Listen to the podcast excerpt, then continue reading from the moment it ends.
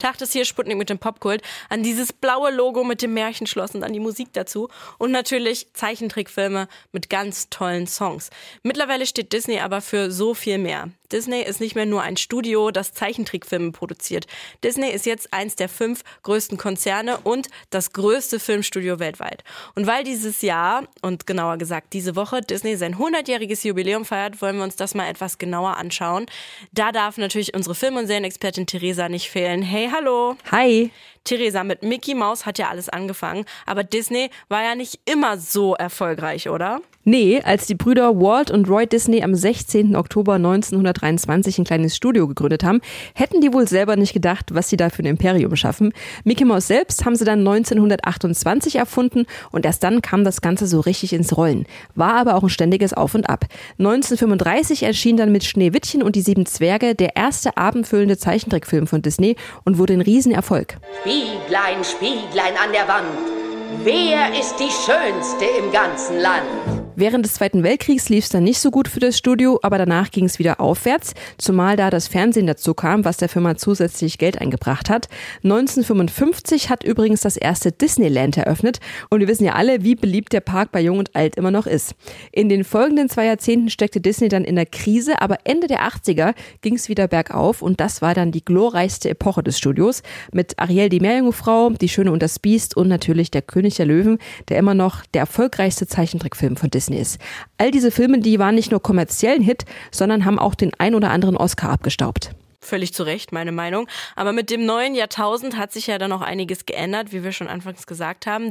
Disney steht längst nicht mehr nur für Zeichentrickfilme. Genau, Animation war dann erstmal der neue heiße Scheiß. Das Studio Pixar wurde gegründet, die großartige Filme wie Findet Nemo oder Wally produziert haben.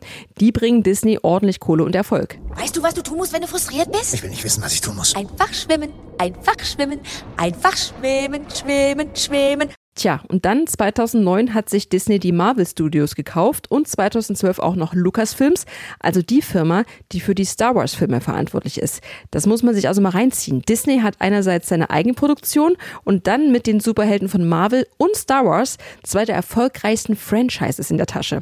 Avengers! Sammeln. Dann kam 2019 der eigene Streamingdienst Disney Plus, der zwar insgesamt eher Verluste gemacht hat, aber trotzdem der größte Konkurrent für Netflix ist. Also Kino, Streaming, Vergnügungsparks, das ganze Merchandise obendrauf. Disney ist eine reine Geldmaschine. Safe, aber was soll ich denn sagen? Manchmal gebe ich denen halt auch gerne mein Geld. Ich habe auch Disney Plus. Wie ist denn der aktuelle Stand, Theresa? Hat Disney eigentlich gerade eins seiner Ups oder eher Downs? Ein Down, definitiv. Die Corona-Pandemie ist ein Grund dafür. Dadurch konnten ja fast zwei Jahre lang kaum Filme in den Kinos starten. Manche wurden dann halt verschoben oder gleich in den Stream gepackt. Dann hat nach Avengers Endgame bei den Fans die Lust auf Superheldenstoffe nachgelassen, zumal die Studios sich da bis auf ein paar Ausnahmen nicht viel Neues, Kreatives ausdenken. Und die Streiks der AutorInnen und SchauspielerInnen machen es dem Konzern natürlich auch nicht einfacher, weil einfach Produktionen von neuen Filmen und Serien bis vor kurzem komplett stillstanden. Die vierte Staffel von The Mandalorian zum Beispiel, was ja gerade eine der erfolgreichsten Serien von Disney ist, konnte bisher nicht gedreht werden. Und generell steht Disney durch diese Streiks, genau wie andere Streaming-Plattformen, ganz schön in der Kritik. Ich glaube ehrlich gesagt nicht, dass Disney jemals wieder so ein goldenes Zeitalter erfahren wird wie in den 90ern, aber ich gucke mir die Produktion trotzdem gerne an, gerade was da so im Star Wars-Universum passiert. Ich würde mir wieder mehr Originalfilme wünschen, statt nur Live-Action-Remakes der Klassiker und hoffe, dass die vielleicht noch die Kurve kriegen und auch den Kurs in Sachen Diversität weiterfahren und sich da nicht von Rassisten und Homophoben beeinflussen lassen. Ganz genau. Und da sprichst du ein Thema an, das wir gleich noch etwas genauer beleuchten wollen, nämlich wie sich Disney in Sachen Diversität über die Jahrzehnte entwickelt hat. Aber erstmal hören wir hier natürlich einen Disney-Song.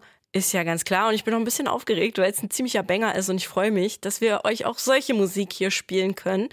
Das ist der großartige Hans Zimmer mit The Lion King Suite Part 1 hier im Sputnik Popkult.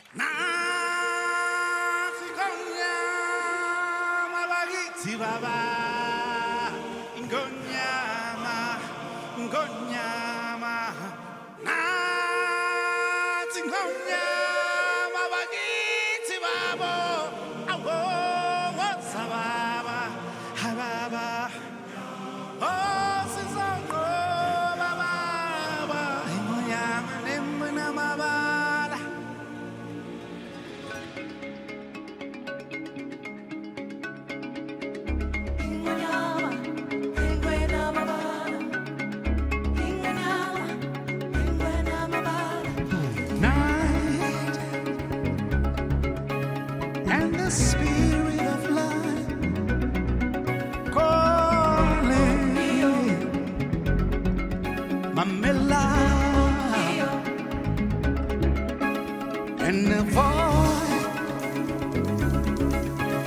with the fear of a child and silence.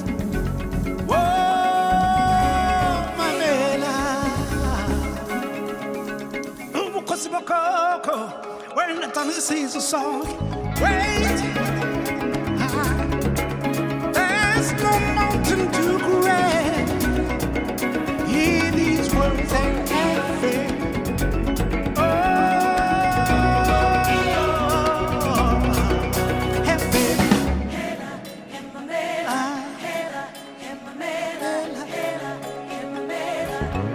He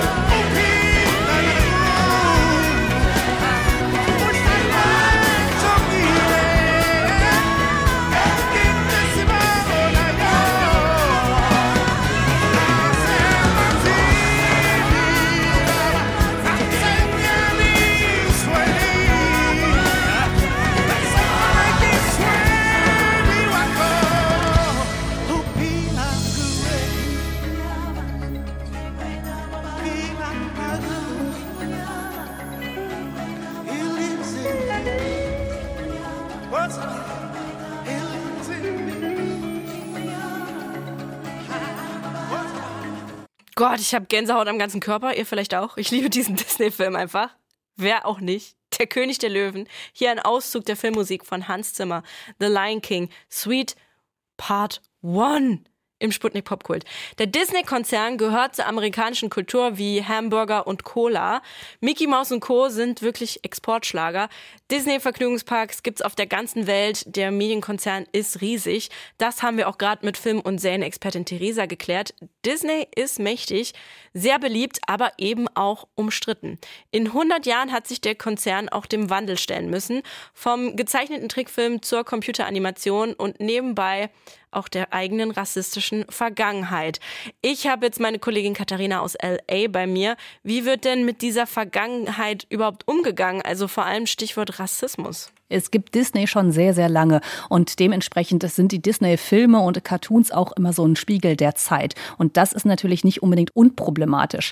Disney erkennt mittlerweile an, dass es in einigen alten Filmen große Probleme mit Rassismus und rassistischen Stereotypen gibt. Das reicht von Peter Pan über Dumbo bis Aristocats. Ein Beispiel in Peter Pan, da werden indigene Amerikaner als Rothaut bezeichnet. Das ist aber ein Schimpfwort und gilt als beleidigend.